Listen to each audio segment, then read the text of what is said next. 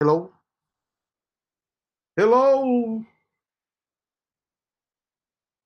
Olá, Lu. Olá, Joana. Olá, Tânia. Bom dia. Bom dia. Bom dia. Bom dia. Bom dia, pastor. Bom dia. Estou tentando. Vê, é eu, Joana. Oi, Joana. Tudo bem? Tudo bem? Bom dia, povo de Deus. Bom dia. Bom dia.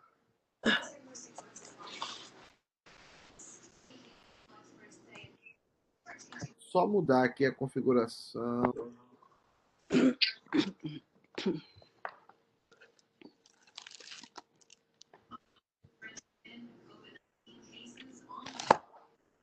Bom dia, povo. Bom dia. Bom dia. Não estou vendo ninguém, mas deve estar todo mundo aí, né? Bom dia.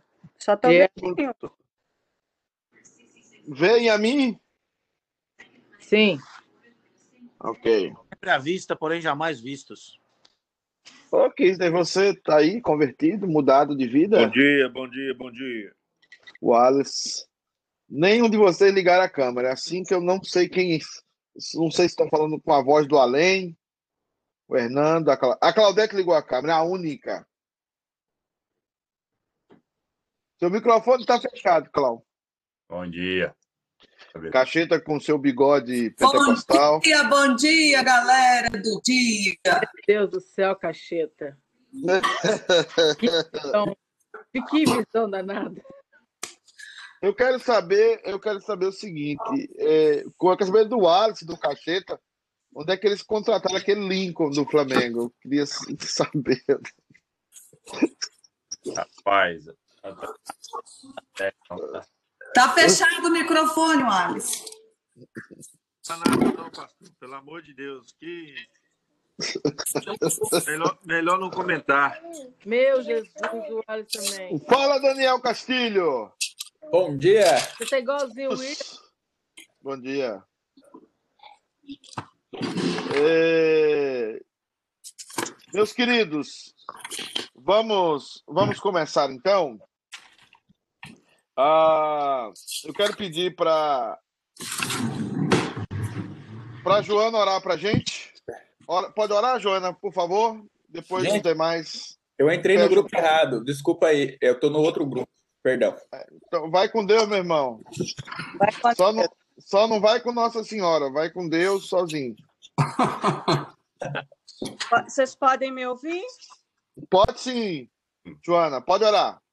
Ah, ok. Então vamos orar.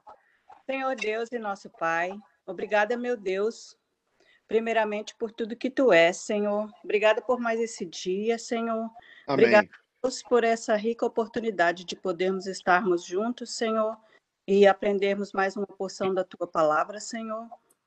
E, Senhor, queremos te pedir também que o Senhor possa abençoar a nossa igreja, os nossos pastores. Cortou.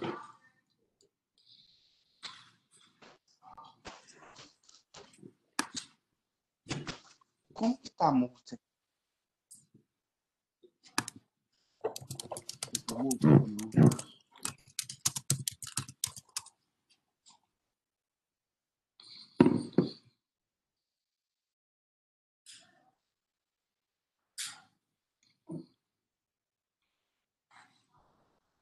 Alô, Joana, você me ouve? Eu ouço, o senhor não me ouviu, não? Eu te ouço, porque o teu telefone, quando você para de falar, com o seu microfone ele fecha. Eu acho que é isso. Mas você orou, tá bem, tá na bênção. Glória a Deus. Tá? Irmãos, vamos lá então. Tá todo mundo me ouvindo? Alguém não está me ouvindo? Nossa, tá ruim aqui. Alguém tá me ouvindo, Claudete? Tô te ouvindo, pastor. Ok. Ah, se tiver alguém que não está me ouvindo, por favor, mandar mensagem é, como a Claudete mandou aí, tá? Vamos ver se a gente tenta sobreviver hoje. Por favor, fechem seus microfones. É, meus amados, ah, nós estamos falando sobre os nomes de Deus, Na semana passada nós falamos sobre El Olam, que é o nome do Deus que criou a eternidade. Então, agora nós estamos é, caminhando para um outro nome de Deus, que é o Adonai. E eu gostaria muito que você prestasse atenção nesse nome, que é o um nome que revela algumas características, ou, ou a principal característica é, do nosso Deus. É, Adonai é uma transliteração do, do hebraico para o português, obviamente, e a palavra Adonai significa o Deus governador.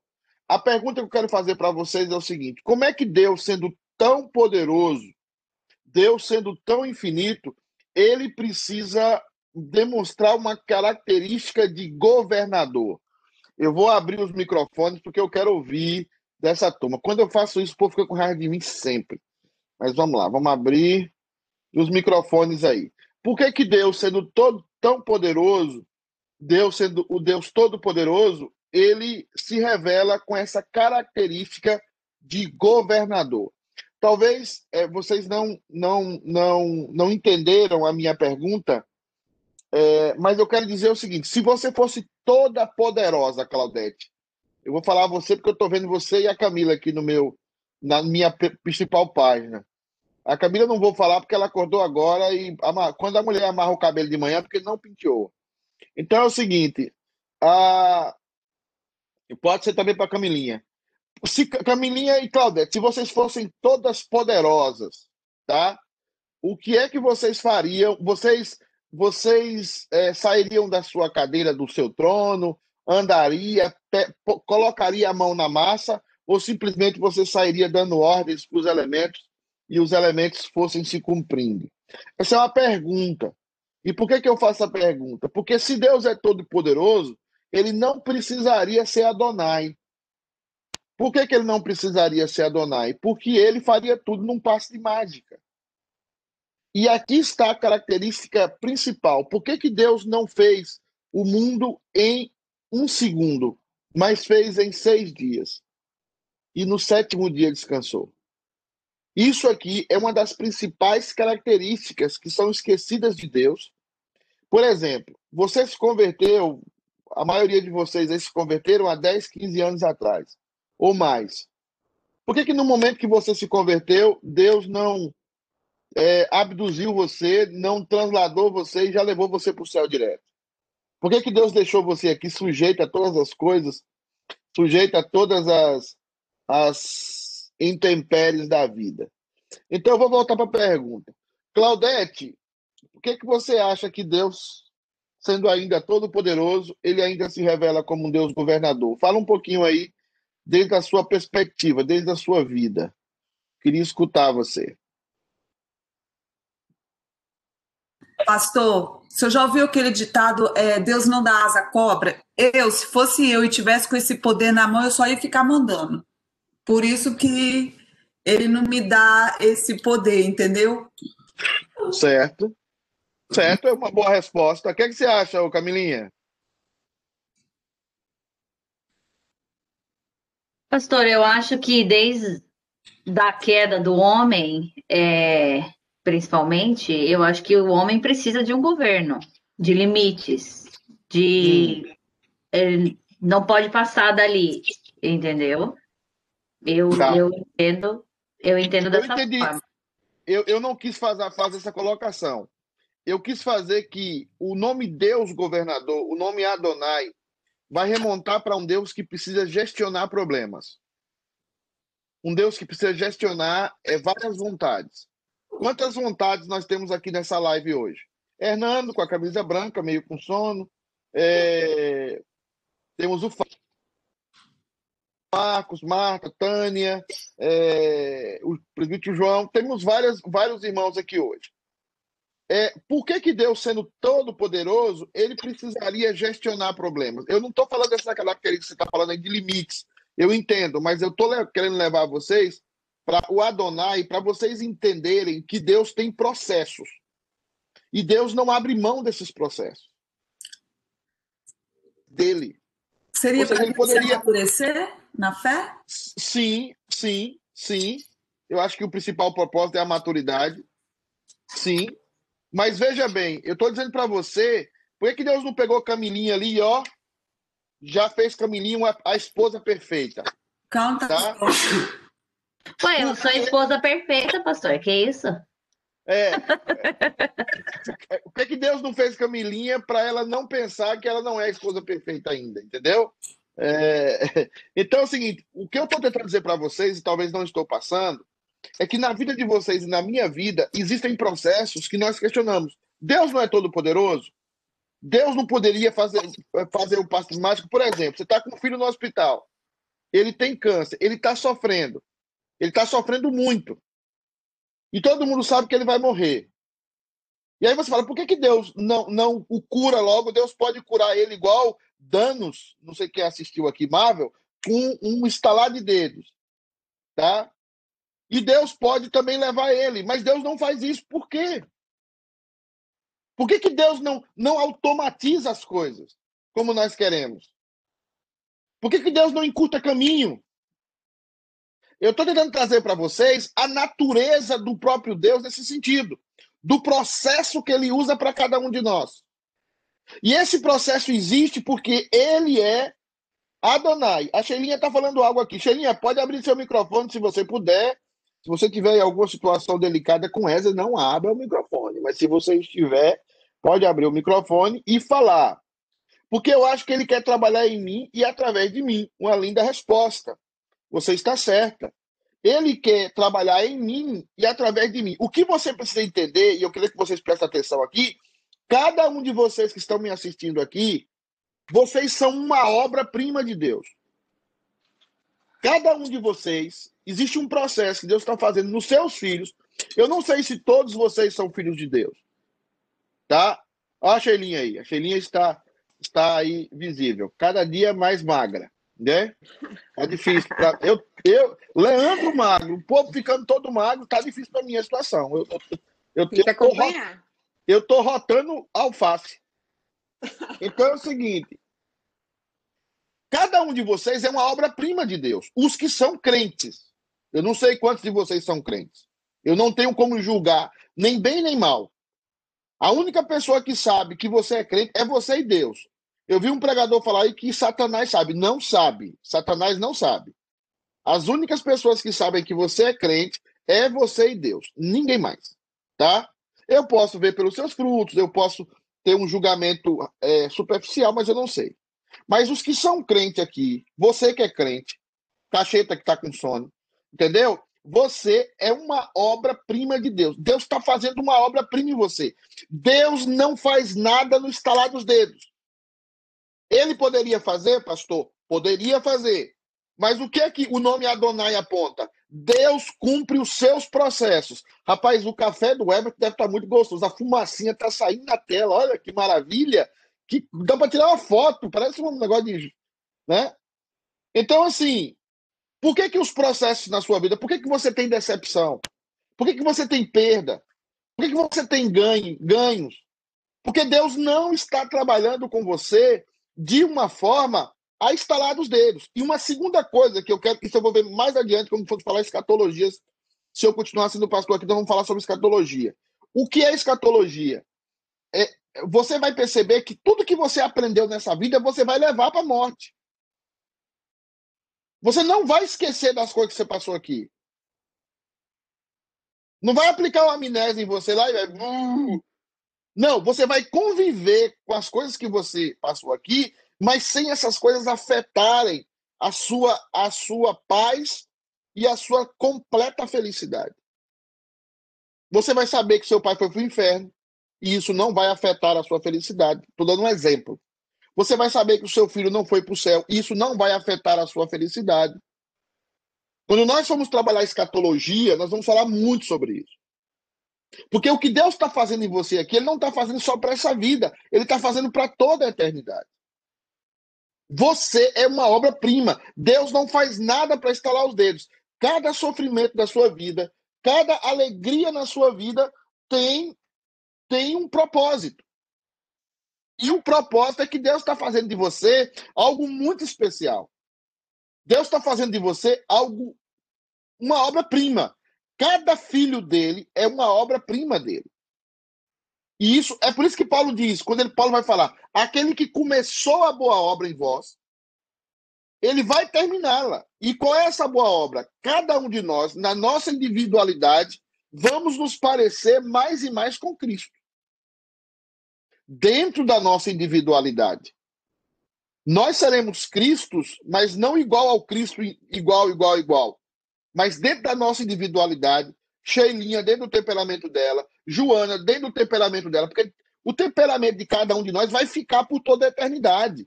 A impressão que eu tenho, às vezes, em algumas pregações e algumas colocações dos irmãos, é que vocês acham que nós vamos ser soldadinho de chumbo no céu.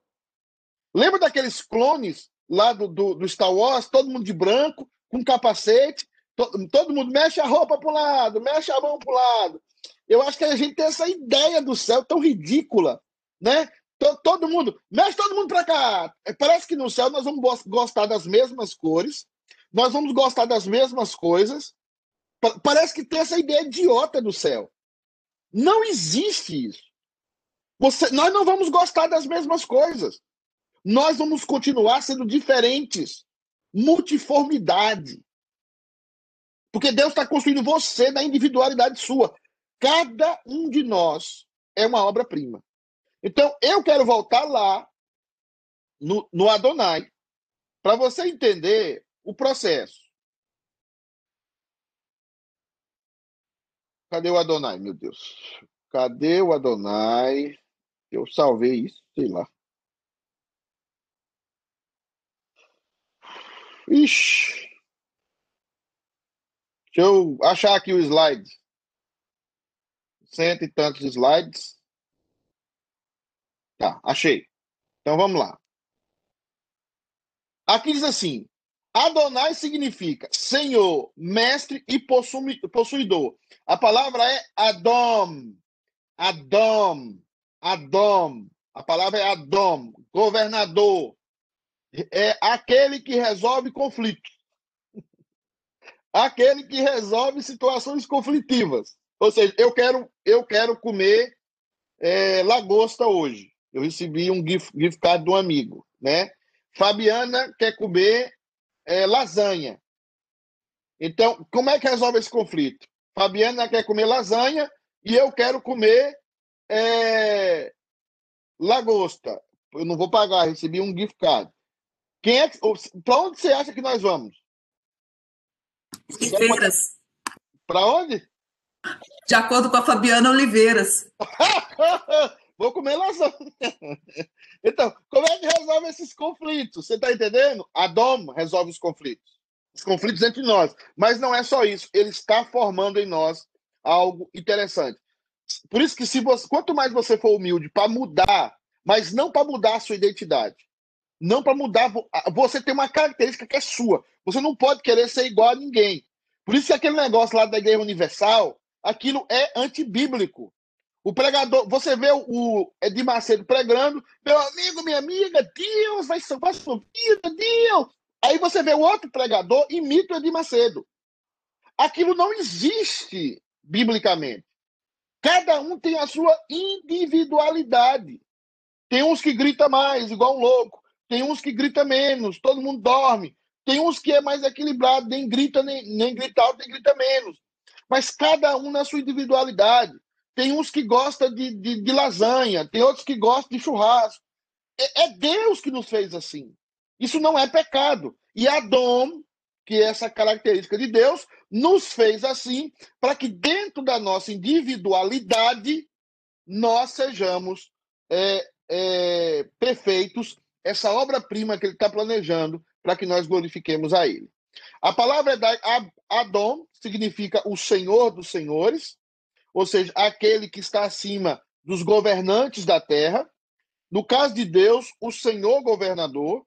Deus não faz nada em um passe de mágica, mas ele trabalha com processos.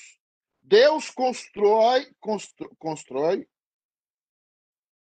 Deus tá, construi, não. Deus constrói, como fez com a criação. Ou seja, os processos. Ele vai falar da espiga de milho, na, a semente que morre, nasce, os processos. E aqui em Boston dá para a gente observar muito isso. É muito legal.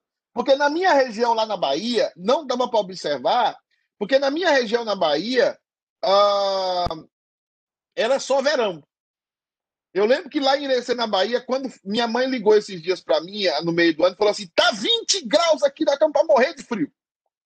Vamos morrer tudo de frio. Porque estava 20 graus. Porque a temperatura lá não, não baixa de 30. Então não tem as estações. Mas aqui em Boston, você pode observar as estações do ano, os processos. O processo do, da chuva, o processo depois do vento que, que, que joga as folhas no chão. Você vê todo o processo aqui e você entende que na vida existe um processo. E esse processo é para que cada um de nós cresçamos. Presta atenção. Se você é a mesma pessoa desde quando você se converteu até hoje, você precisa se converter. Se você não mudou nada de 10 anos atrás, veja bem, até a sua biologia muda. Tirando, tirando a Sofia Lore, né? E o Sean Connery, o resto de nós tudo muda, né? É, é, é porque a Sofia Lore fez 100, faz, acho que fez 90 anos e estava belíssima, né? Estou até fazendo uma brincadeira. Mas até a sua biologia muda você. Se a sua biologia muda você, por que também que a sua parte imaterial não pode ser melhorada e mudada? Paulo diz assim: se o nosso homem interior se corrompe, o nosso homem, o nosso homem interior se corrompe, o nosso homem interior se renova a cada cada dia. Então, como é que nós não estamos melhores? Como é que nós estamos reclamões? Como é que nós estamos murmur, murmurando do mesmo modo que murmuramos há 10 anos atrás, quando éramos crianças na fé? Então, Adonai vem para nos ensinar a andar, a caminhar dentro do processo de maturação dos processos para cada um de nós nessa vida. Vamos ler esse texto aí, tá? Eu gostaria que você preste atenção no texto. Uh, deixa eu ver se tem alguma. Uh, eu, tô, eu tô sem pergunta. Ah, tá. Ok. Não, nada, tá, tá, tá, tá, tá. Vamos ler então. Deuteronômio 10, 12. Diz o seguinte: Agora, pois, ó Israel, que é que o Senhor requer de ti?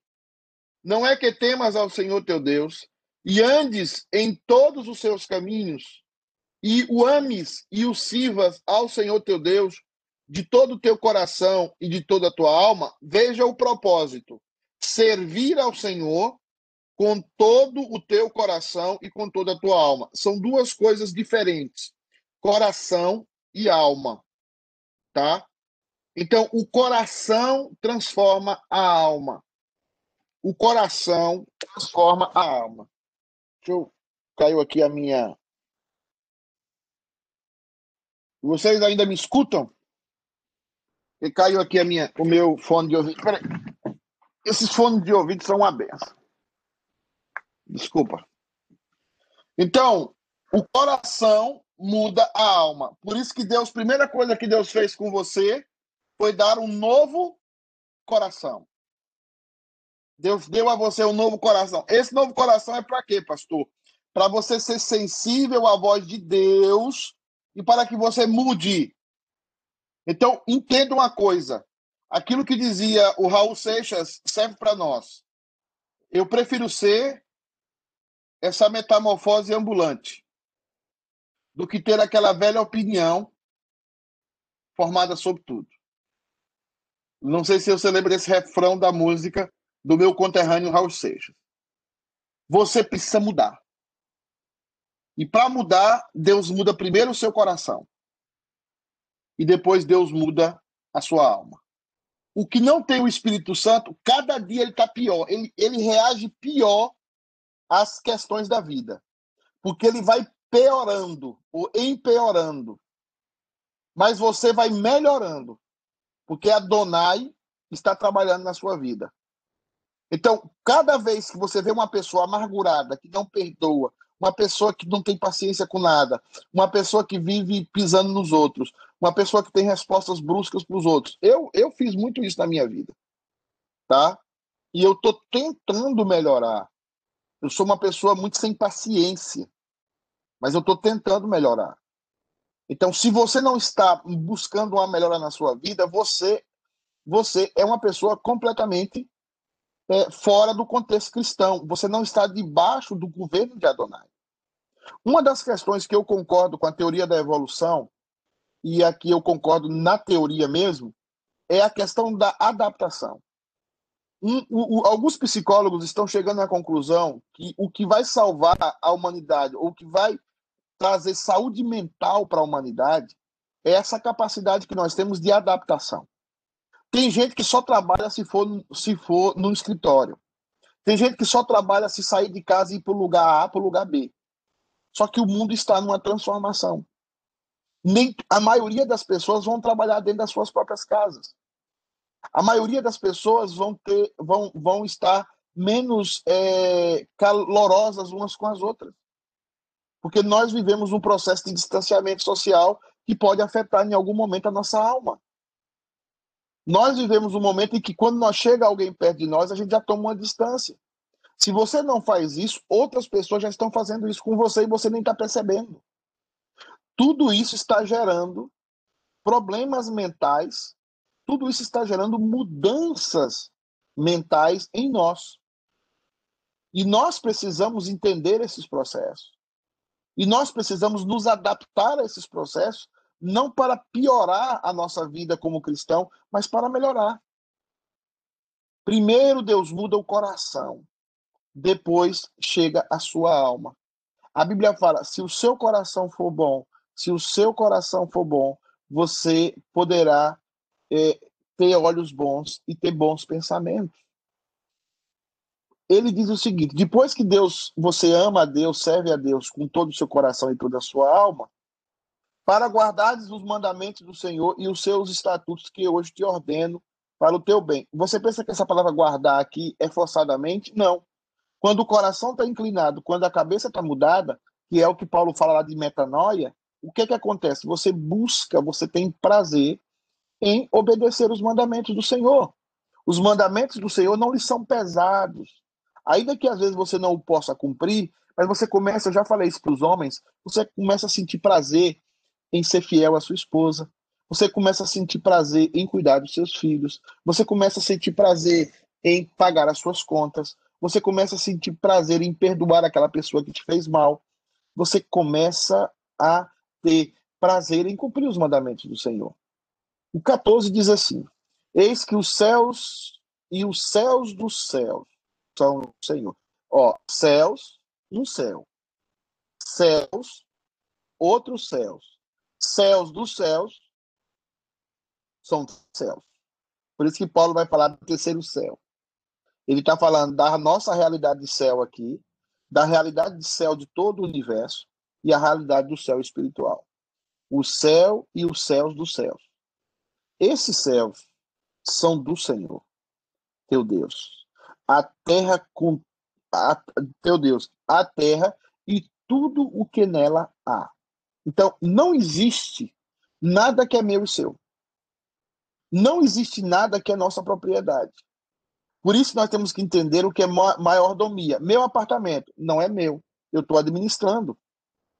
Meu carro não é meu, eu estou administrando. Tudo que eu tenho, eu estou administrando. Se, se, por quê? Porque eu estou para servir. A palavra lá em cima você vai ver servir para que ames e sirvas ao Senhor. Ame e sirva, que também é a questão do coração com a mente. Eu amo com o meu coração e eu sirvo com a minha mente. Não é isso? Então, tudo tem a ver com essa mudança que Adonai está fazendo dentro de nós. Agora, sigamos. Então, somente o Senhor se afeiçoou a teus pais para os amar. A vós outros, descendentes deles, escolheu de todos os povos, como hoje se vê. Perceba que Adonai vai trabalhar com você, não é uma questão fria. Perceba a palavra que Moisés está usando, se afeiçoou. Aí eu vou usar uma palavra aqui com muito cuidado, mas eu sei que ela tem respaldo bíblico. Você sabia que de alguma forma Deus se apaixonou por você? Você sabia que de alguma forma Deus se afeiçoou de você? Sabia que. Eu, eu acho que a gente não entendeu isso ainda. Você não merece, eu não mereço, somos iguais a todo mundo. Mas Deus olhou assim para Cheirinha, olhou para Ana Flávia, olhou para Everson e amou vocês. O Criador de tudo. O Criador do universo. O Deus que criou todas as coisas, do nada, olhou para você e disse assim: eu, eu, eu vou amar o Everson. Eu vou, eu vou amar a Camilinha. Eu vou amar o Hernando. Eu vou amar o Fábio. Ele, imagina quantos bilhões de planetas existem. Imagina quantas bilhões de estrelas existem. Imagina como é interessante. O respaldo dessa afirmação está exatamente no se afeiçoou, Camila. Tão somente o Senhor se afeiçoou. A, a palavra tão somente o Senhor se afeiçoou. E é o seguinte: não há outro motivo para Deus gostar de você, para Deus gostar de mim e para Deus nos escolher. Porque todos nós somos feitos de uma massa caída. Mas esse versículo está dizendo o seguinte: por que, que Deus, Deus pegou o Hernando e não pegou, por exemplo, o irmão dele? Por que, que Deus é, é, escolheu você e não escolheu um irmão seu, ou uma irmã sua, ou um parente seu? Aí o texto vai dizer: tão somente ele se afeiçoou, tão somente ele se apaixonou de uma forma, obviamente, não humana, mas a paixão aqui tem a ver não com a temporalidade do ser humano, obviamente, mas tem a ver que a escolha de Deus foi carregada de sentimentos. Não foi uma escolha fria, não foi uma escolha gelada. Por isso que Jesus, no trato com seus discípulos, no fato de que João reclinava a cabeça sobre o ombro de Jesus, você percebe que existe uma presença de carinho em Deus. E Jesus representa esse carinho. Quando a gente for trabalhar a palavra pater no, no, no grego e também a palavra aba no Novo Testamento, nós vamos perceber que é uma, uma situação carregada de carinho. Toda pessoa que não aceita carinho, ela tem um problema emocional. Toda pessoa que tem dificuldade com carinho, com beijo, com abraço, essa pessoa tem um problema emocional. Ela não consegue distinguir sexo de carinho. Eu já falei um pouco sobre isso dos grupos pequenos. Você tem muita gente que não consegue distinguir sexo de carinho. Mas você percebe que Deus é carinhoso. Porque você, olha para você que é mãe de filho, filhas, como você gosta de ser carinhoso com seus filhos como aquilo lhe dá, lhe dá paz, né? Como aquilo é bom. Olha o que alguém está falando assim. Como o coração muda. Quem está falando aqui? Deixa eu voltar aqui. Margarete. Né, né, né, Margarete está falando aqui. Como o coração muda a alma? O coração, Margarete, na Bíblia, é o que dirige a nossa alma. Nós pensamos de acordo ao nosso coração. Eu vou dizer como é que funciona. É, você, quando está apaixonada, talvez se você lembra ainda, faz muito tempo, você esteve apaixonada pelo. pelo eu esqueci, pelo Evaldo, Ivaldo, o nome do William, né? O William. É, o que, que aconteceu? Você, às vezes, queria se arrumar mais e você nem, nem pensava. Sua mente trabalhava. Fique bonita, Margarete, põe aí um, um cabelo penteado, põe aí um batom, põe uma coisa. A sua mente trabalhava aquilo, mas a sua mente estava trabalhando aquilo porque você é escrava do seu coração, porque você queria, de alguma forma, agradar o William. O seu coração comandava você e comanda você. Você, por exemplo, quer ser uma pessoa bem-sucedida, quer ser uma pessoa rica. Então você começa, sua mente começa a trabalhar para você economizar, para você ser independente, para você comprar sua casa, para você fazer isso. Então sempre as saídas da vida partem do coração. Então, quando o coração muda, tudo muda. Por exemplo, eu vou dar um exemplo aqui para adolescentes. Eu sei que os pais não vão me ouvir, porque acham que eu sou muito doidão com esse negócio de adolescente, Eu sempre acho que os meus filhos são feios e são os piores da turma, tá? E é isso mesmo, são feios e os piores. Então é o seguinte, os meus filhos, é, quando você ama o seu filho, é, você quer que o seu filho vá para a igreja, você quer o melhor para ele. Mas só que ele não vai para a igreja nunca. Aí daqui a pouco, puta, ele quer ir para a igreja toda hora. Aí você diz, oh, meu filho mudou. Não, o coração dele mudou para uma menininha da igreja, para um rapazinho da igreja. Não é que ele é crente, é que o coração dele está ligado a alguém, a uma menininha da igreja, a um menininho da igreja, ele, ele vai por aquela motivação. A motivação é o que o coração faz. O coração nos motiva, é o motor das nossas ações. Às vezes você dá o tem gente que dá o dízimo porque quer ficar rico, quer dar o dízimo porque quer ter independência financeira. Ele não dá um dízimo porque ama a obra de Deus. Ele dá o dízimo porque ele ama a segurança de um dia ficar rico e ser aplaudido. Então, quando ele ouve do pastor que ele pode dar o dízimo, ele pode ficar mais pobre, ele muda de igreja. Porque é o coração. Tudo parte do coração. Então, por isso que a gente tem que orar para que Deus mude o coração das pessoas. Tem mais gente aqui, né, falando. Uh, eu já falei desse respaldo bíblico da caminho, respaldo está aí o texto bíblico. Seria a misericórdia dele que fez nos amar ou todos os atributos dele? Na verdade, ele decidiu nos amar? Sim. Eu já falei aqui, é, Marcos, que Deus é senhor da sua vontade. Deus manda na sua vontade. Mas não é só isso. O texto está falando aqui que ele se afeiçoou de nós. Ele olha para o Everton assim e ele ri. Ele olha para o Everton e ele sente aquela alegria. Sabe quando a gente está olhando a criança no berço? Quando a gente olha o nosso filhinho assim, quando está na cama, não sei quem já teve esse, esse ambiente do casal, quando bota a criança na cama e a criança fica dadá, gugu, e, e fala primeiro papai sempre, a mãe pensa que está falando mamãe, mas está falando papai, né? Ele fala papá, papá, e a gente fica ali, a gente olha os dedinhos, a gente olha o joelho, a gente olha os traços da criança, a gente fica feliz, né? A gente fica alegre. É, Deus também. Deus se, não é um Deus seco, não é um Deus sem, sem óleo nas engrenagens. Deus é um Deus carinhoso. E isso eu tenho deixado falar para depois, porque as pessoas confundem muito isso. Mas Deus não é um Deus que escolheu o Everton e ponto, de uma maneira cega e, e sem demonstrar carinho. Não, Deus é carinhoso. E isso nós vemos na pessoa de Jesus. Jesus não abriu mão do carinho. Então, o marido, por exemplo, o marido que, um marido que não é carinhoso é porque ele tem problemas emocionais ou porque ele não sente mais nenhuma atração pela esposa. Ele só quer lá satisfazer ela como um objeto.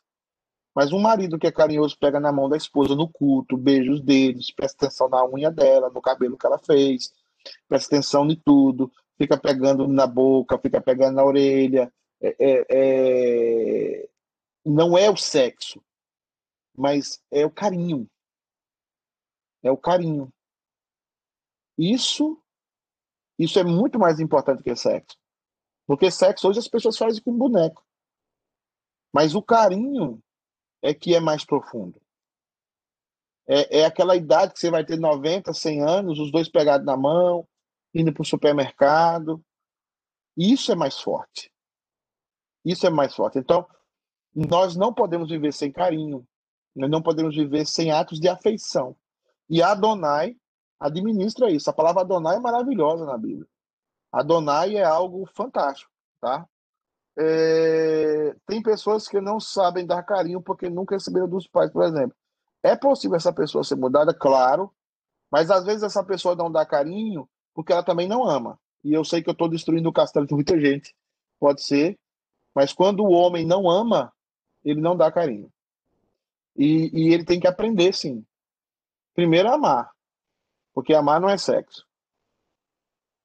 Então, precisa aprender a. Principalmente a esposa, né? Eu estou falando na relação marido e mulher, mas o carinho é muito importante. Ah, ele é assim mesmo. Não existe ninguém que seja sem carinho.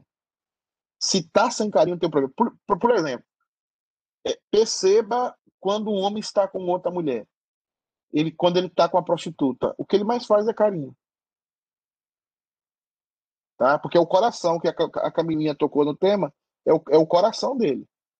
Às vezes, quando ele está com você por obrigação, como eram os fariseus com Deus, tinha que cumprir a lei, tinha que dar o dízimo, tinha que assistir no templo. Quando o homem está com a mulher por obrigação, ele não dá carinho. Ele não dá carinho. E alguns pegam aqui, não entendem, pensa que as afirmações que eu faço são antibíblicas. Eu quero, o mais rápido possível, estar tá eu e minha mulher na casa. Os, eu, eu não tenho, eu dou a vida pelos meus filhos. Talvez eu ame os meus filhos mais do que vocês amam os seus. E alguns criticam por aí. Mas eu estou cumprindo um mandato bíblico. O meu carinho principal é para minha esposa. Você beija o seu filho, você cheira o seu filho, você beija a sua filha, você cheira a sua filha, você faz um montão de coisa com a sua filha e com a sua esposa. E com o seu marido. Por que não faz? É errado, a ordem está errada, está completamente errado, não é bíblico isso. Casais que vivem olhando um para a cara do outro, é, é, é, virado a cara. Está errado isso. Isso está errado. O carinho é para a esposa, e o carinho é para. Não estou dizendo que não dá carinho. Eu, eu beijo meus meninos. Eu dou cheiro no Pedrinho, dou cheiro no Felipe.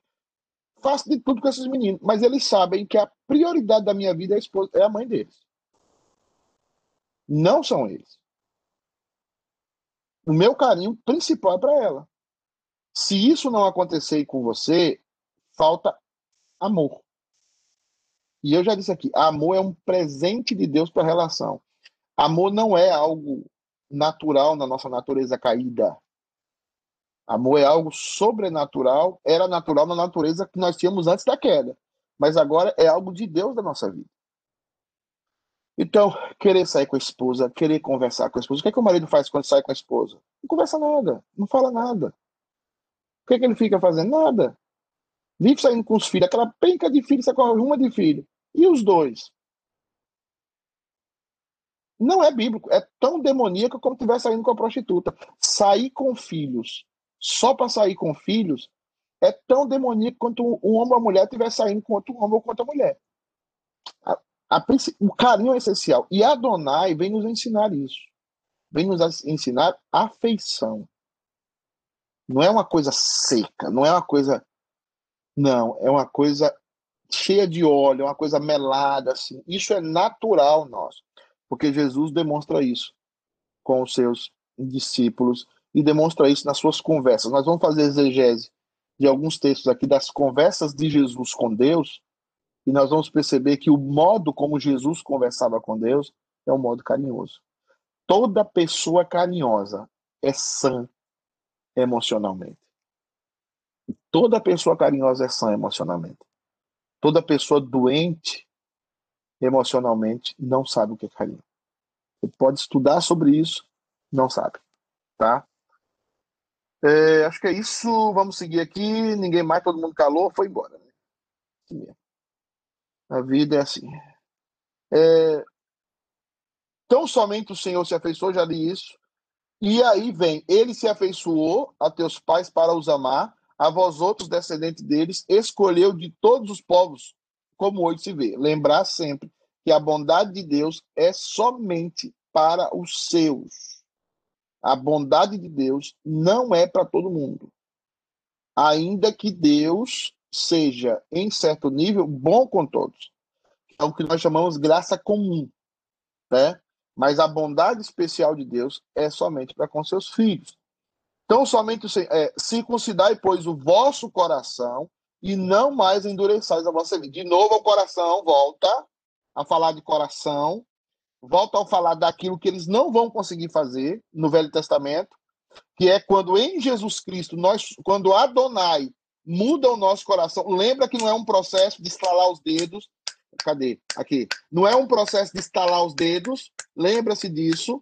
Na sua vida existem processos, sofrimentos, alegrias, conquistas, fracassos, todas elas coordenadas por Adonai para produzir em você uma obra-prima.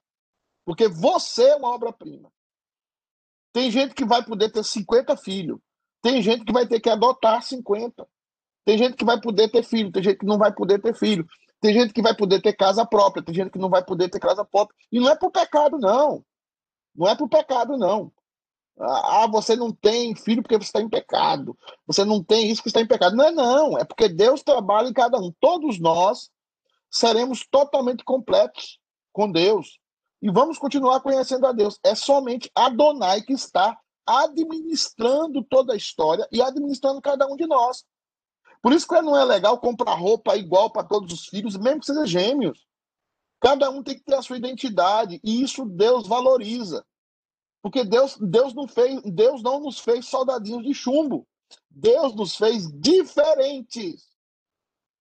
Com diferentes lutas, com diferentes é, é, é, funções, com diferentes objetivos. Mas todos nós somos filhos dele, tá? Mas representamos um pouquinho da sua característica do Deus eterno. Então, circuncidai o vosso coração. Esse circuncidai o vosso coração só vai ser possível lá em Jesus Cristo, né?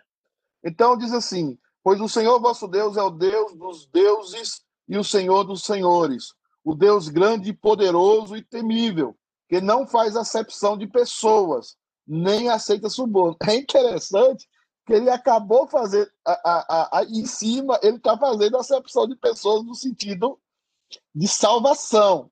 Mas aqui abaixo, ele está reforçando o seguinte: Adonai não faz acepção de pessoas, e essa acepção de pessoas aqui é dentro da nação de Israel, é dentro da igreja. Agora, fora da igreja, presta atenção, Deus faz acepção de pessoas, sim, tá? O texto está falando aqui de pessoas que estão dentro da igreja. Deus não faz. Cada um de vocês que são crentes são iguais. Vocês não são melhores do que os seus irmãos. Vocês são iguais perante Ele. Vocês são iguais para Deus. Deus ama todos vocês na mesma medida. Você olha assim, gente, a Camilinha é só tudo. Ela tem green card e eu não tenho. Deus ama mais a Camilinha do que eu. Não. Deus deu a, Camilinha um green card porque, por causa do propósito dele e ele não deu a você por causa do propósito dele. Ele não te deu o green card ainda, ou não vai te dar nunca, porque ele te ama muito. E ele deu o green card para a Camilinha, porque ele também ama muito a Camilinha. Então, tanto ele dando um para o outro e tirando do outro, o amor dele para com vocês é igual. Não há diferença de amor aqui. É que Deus sabe o propósito para que cada um de vocês está, um propósito para que cada um de vocês vive. Ah, mas o Everton comprou uma casa tão bonita. É, Deus vai dar uma casa para o Everton e talvez não vai dar uma casa para você. E, e, Deus ama mais o Everton do que ama você? Não. É porque o propósito e o objetivo da sua vida, dentro da sua particularidade, é diferente da, do propósito que ele tem para a vida do Everton. Mas os dois propósitos são importantes, são iguais. Vocês são amados de Deus. E por isso Deus não faz acepção de pessoas. E Deus não. A palavra suborno aqui, eu vou trabalhar em outro momento, é das eleições, é legal trabalhar suborno. Deus, Deus não aceita o suborno de Camilinha para prejudicar o Fábio. Deus não aceita suborno dos seus filhos para prejudicar um ao outro, como faziam os deuses daquela época, os deuses das nações. Se você ofertasse mais a um Deus, ele privilegiaria mais o outro da mesma nação. Dizendo, Deus não aceita suborno. Aí ele vai falar sobre isso dentro do, do da nação de Israel. Ele vai dizer o seguinte: que faz justiça ao órfão e à viúva. Por isso que os diáconos e o conselho têm que prestar atenção nisso aqui. Toda vez que uma mulher solteira, com filhos, toda vez que uma mulher viúva, uma mulher que está passando por problema, o conselho não pode dizer não, porque o dinheiro está lá no dízimo, é para ela, a prioridade é para ajudar ela. A prioridade é para ajudar o órfão e a viúva. Então, quando há uma irmã que está necessitada, ela é casada? Não. Ela é irmã da igreja? É. Ela tem filhos, ela é casada, o filho não trabalha, ela, ela não tem marido. O que é que a Bíblia fala? A, a própria igreja deve ser o seu marido deve ser aquele que esteja cuidando das necessidades, não comprar supérfluos, mas das necessidades da casa, não deixar que aquela família passe fome, tá? Então, a prioridade nossa é o óbvio a viúva. É, Marta Lima está dizendo, pastor, tenho dificuldade em discernir a diferença entre alma e espírito. Por favor, me explique este versículo. Divisão de alma e espírito. Obrigado, a palavra de Deus é eficaz e mais cortante do que qualquer espada de dois gumes, e penetra até a divisão de alma e espírito, e de juntas e medulas, e é apta para discernir os pensamentos e intenções. Eu já falei aqui um pouco, Marta, só abrindo um parênteses rapidamente do que sua pergunta, sobre a adjetivação de Paulo. Paulo usa vários adjetivos para dizer uma mesma coisa. Quando Paulo está falando alma, corpo e espírito, Paulo está falando simplesmente para que Deus santifique todo o ser humano, para que Deus santifique todo o cristão, em toda a sua complexidade. E ele está relatando aí duas complexidades do cristão: a alma o espírito e o corpo. Alma é estado imaterial, espírito é estado imaterial. Tanto ruach, que é a palavra espírito no Antigo Testamento, é traduzida como alma, pode ser traduzida como alma, como também pode ser traduzida com espírito. A palavra ruach é uma palavra calcofônica, ou seja, produzida a partir do som, e ela é, é, representa o vento do Espírito, aquilo que você pode sentir, aquilo que você pode so tocar, mas aquilo que você não vê. É o Espírito. E a sua psique, no Novo Testamento, tem a ver também com a sua parte imaterial, né? aquilo que você não vê. Então, não existe respaldo bíblico para eu fazer uma divisão do meu espírito para com a minha alma. Quando a Bíblia fala que Deus é espírito, Deus está dizendo que Deus é uma alma sem corpo porque é da natureza de Deus ser uma alma sem corpo, tá? Agora a nossa natureza, ela é dupla, ela tem que ter uma parte material e uma parte material. Esse versículo não vai dizer para mim que eu sou alma, corpo, espírito. Ele vai dizer para mim que eu sou uma parte material e uma parte material, porque a palavra alma e espírito na Bíblia às vezes intercalam-se e têm a mesma função. Então, não existe essa terceira função é, é, da alma. É tanto que isso não pode ser dividido. Aí ele vai dizer é, que a alma, que a, a, a Bíblia divide o indivisível. Né? Ela divide o, a alma e espírito e divide juntas e medula. Ou seja, a junta e medula é a mesma coisa, não pode existir uma coisa sem outra. A alma e o espírito é a mesma coisa, não pode existir uma coisa sem outra. É indivisível, mas o corpo pode se dividir é, do, do imaterial. Eu posso ser só alma ou só espírito e continuar vivendo. Esse é o teu desse versículo. Mas essa pergunta, Martinha, você assim deu um tiro assim, né? Eu fazia esse tipo de pergunta para meu professor, assim, que eu lembrava de algumas coisas, mas eu posso voltar dessa pergunta sua mas essa pergunta sua foi fora do tema, queridona. Mas eu gosto das suas perguntas, são sempre maravilhosas e muito inteligentes. Ah, então ele vai dizer o quê? Para terminar aqui, irmãos. Amai, pois, o estrangeiro, porque fostes estrangeiros na terra do Egito. Olha, ele está falando da ideia de você não fazer acepção de pessoas dentro da igreja, dentro do povo de Israel. Amai, pois, o estrangeiro, porque fostes estrangeiro, dando-lhe pão e vestes. Amai, pois, o estrangeiro, porque fostes estrangeiros na terra do Egito. O Senhor teu Deus temerás, e a ele servirás, e a ele te chegarás, e pelo seu nome jurarás. Ele é o teu louvor e o teu Deus, que te fez essas grandes e temíveis coisas que os teus olhos têm visto. Com setenta almas teus pais desceram ao Egito e agora o Senhor, o Adonai, teu Deus, te pôs como as estrelas dos céus na multidão. Isso durou 430 anos, esse processo. Então, irmãos, vamos sair daqui, deixa eu ver a cara de vocês. Eu tô overtime, mas eu quero ver a carinha de vocês. Eu quero que vocês entendam o processo para a gente terminar. Adonai é o Deus do processo. Adonai é, Adonai é o Deus do processo. É o Deus que respeita processos na vida de cada um de vocês. Agora, dentro desses processos, saibam de uma coisa: Deus ama você profundamente, a ponto de dar a vida do seu único filho por você. Dentro desse, e não é que ele te ama assim, eu amo a Camila, senta aí, Camila, vai comer. Não, ele beija Camila, espiritualmente falando ele dá um cheiro no cacheta, espiritualmente falando. Ele dá um cheiro no ar, você vê esse povo durão, assim, esse povo assim, tá, com a cara fechada, assim, de barba. Ele dá um cheiro, ele abraça. E nós sabemos que nós ganhamos, não foi um Deus distante somente, porque Deus é distante, sim. Mas nós ganhamos um pai.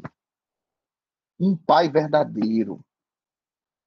Um pai que nos cheira, um pai que gosta do nosso cabelo, que gosta do jeitinho do nosso olho.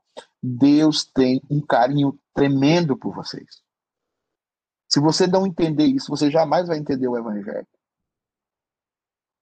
Deus olha para Pedrão assim, todo doido, aquele Pedrão da Bíblia, todo doido. Ele prepara uma comidinha para Pedro, prepara um peixinho. Ele ama. Ele é carinhoso. Eu não gosto de falar isso quando eu chego na igreja.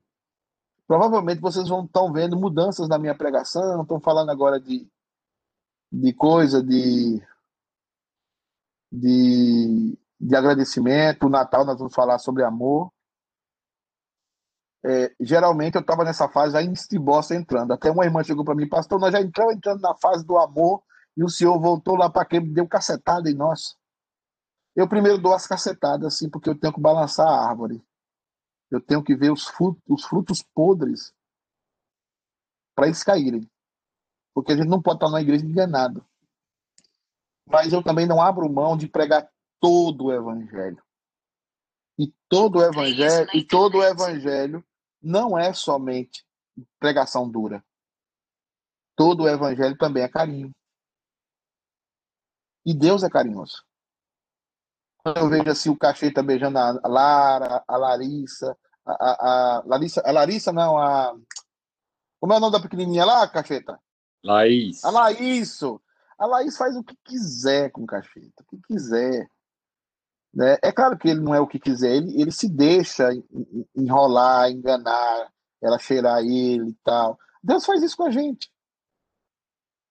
Às vezes a Aninha vai lá com o bico dela chorar. Deus, vem, minha filha. Deus é um pai amoroso. Ele é Adonai.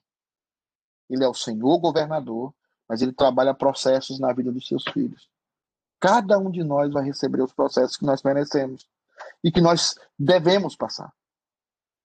Até talvez algum de nós, eu vou falar aqui uma coisa difícil, mas eu tenho que falar. Talvez alguns de nós nunca vamos mudar certas coisas na vida, mas nos últimos anos Deus vai mandar um câncer. E você vai ficar de cama. E você vai aprender muita coisa lá de- no câncer. O câncer vai lhe ensinar muita coisa. Aquilo nunca vai sair de você. Nem na eternidade. Por isso que a Bíblia fala que Pedro, o que, é que Deus fez com Pedro no final da vida dele? Pedro, hoje tu te cinges e tu vai para onde tu quer, né, Pedrão? No final da tua vida, tu estarás cego. Cego. E outro te cingirás. E, e você não vai mais para onde você quer. Por que, que Deus fez isso com Pedro? Só aí Pedro logo depois disso morreu? Como é que Pedro morreu? Chegaram Pedro que havia negado Jesus, Pedro que havia eh, falado impro- pro- impropérios em relação a Jesus. O que é que Pedro faz quando ele vai morrer? Vamos crucificar você, Pedro. Pedro fala: Não, igual o meu Senhor, não me crucifique de cabeça para baixo. Deus mudou Pedro. E, e Pedro foi mudado por esse Deus amoroso, por esse Adonai. Não foi um passe de mágica. Cada dia, cada sofrimento, cada alegria, Deus foi nos mudando, Deus foi mudando a Pedro. Então, hoje, pense nisso. Pense no Deus que te ama, que tem carinho por você. Que é um Deus sério, que é um Deus santo, que é um Deus que merece adoração, mas é um Deus que se afeiçoou de você. Tá bom, queridos? Feliz Natal para todo mundo, 11 horas e 1 minuto. E eu vejo aqueles os mais valentes no culto de hoje. Parabéns, Aninha. Feliz aniversário para você, tá, querida? Valeu, Clebão. Beijo. Deus abençoe a todos. Feliz Natal para todo mundo. Já saíram um grupo aqui. Deus abençoe vocês. Graça Deus paz, cuide de cada um de vocês. Abraço. Graça Bom e paz. dia a todos. Eu, Quizão. Um abraço. Tchau, tchau. Bom Tchau, dia. tchau. Tchau, tchau.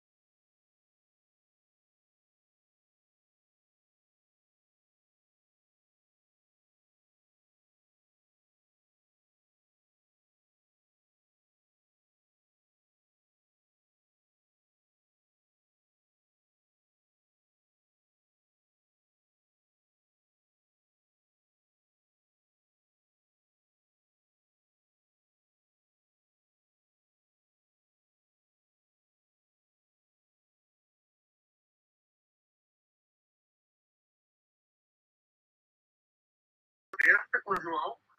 Eu não sei se ele vai conseguir fechar, entendeu? Por isso que eu estou falando do senhor. Se não fechar a sala, eu não consigo dar minha aula. Eu pego no X, terminar a reunião? Terminar a reunião.